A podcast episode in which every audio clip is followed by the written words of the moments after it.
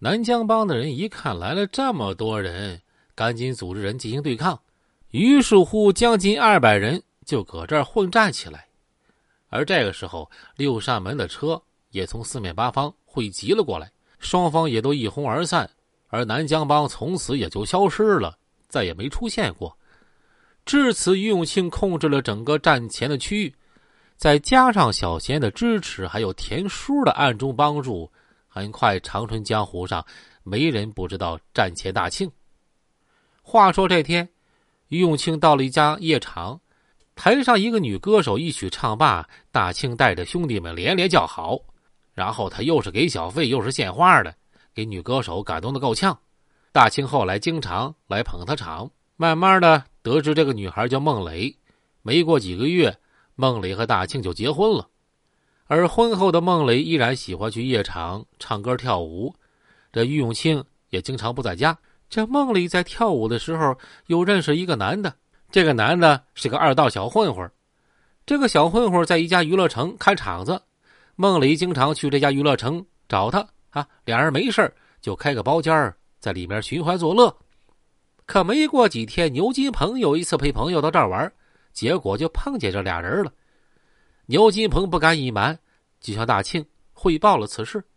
大庆一开始还有点不相信，后来他亲自去娱乐城，结果发现还真有这么回事哎呀，你小子敢玩我老婆，我整不死你呀！于是于永庆就派人去盯那个男的，弄清楚他家的住处，就弄了一台面包车。搁他家门口等着他回来。这一天，那家伙坐着出租车就回到他家楼底下。他刚到面包车附近，被张黑子、牛金鹏一把蹬上车。大庆掏出东风，直接顶在对方脑袋上，然后把他捆了起来。面包车一直开到郊外才停下来。大庆把这家伙拽下车，恶狠狠地说：“小子，你胆儿肥了啊！谁的女人你都敢找啊！”那小子一看事儿不妙，连忙扑通一声跪在地下就求饶。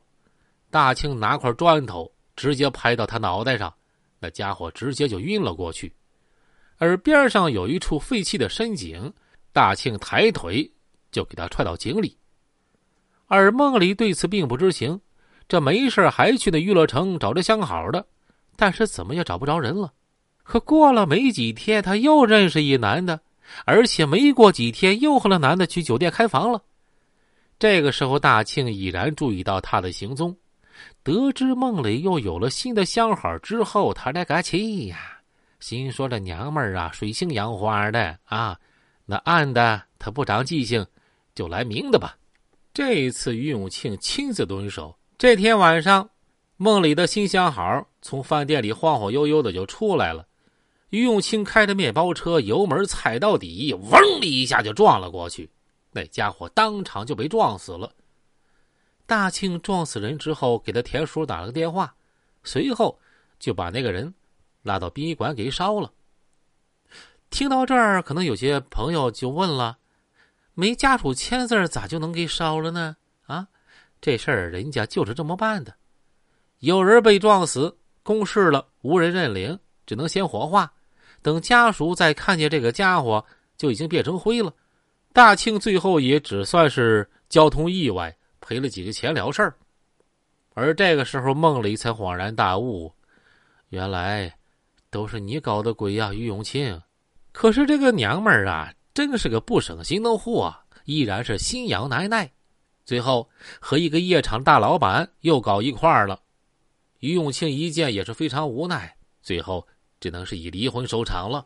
离了婚的于永庆更像脱了缰的野马，他开始多次去外地购买东风，回来之后把他的队伍给武装起来。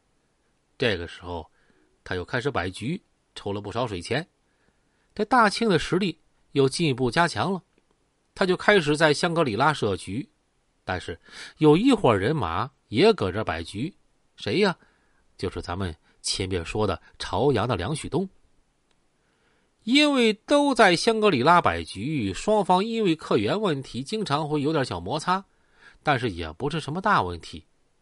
但是有一次，于永清手下有个兄弟去梁旭东局子门外和客人说了几句话，被误认为是来抢客人，被梁旭东的手下就给打了一顿。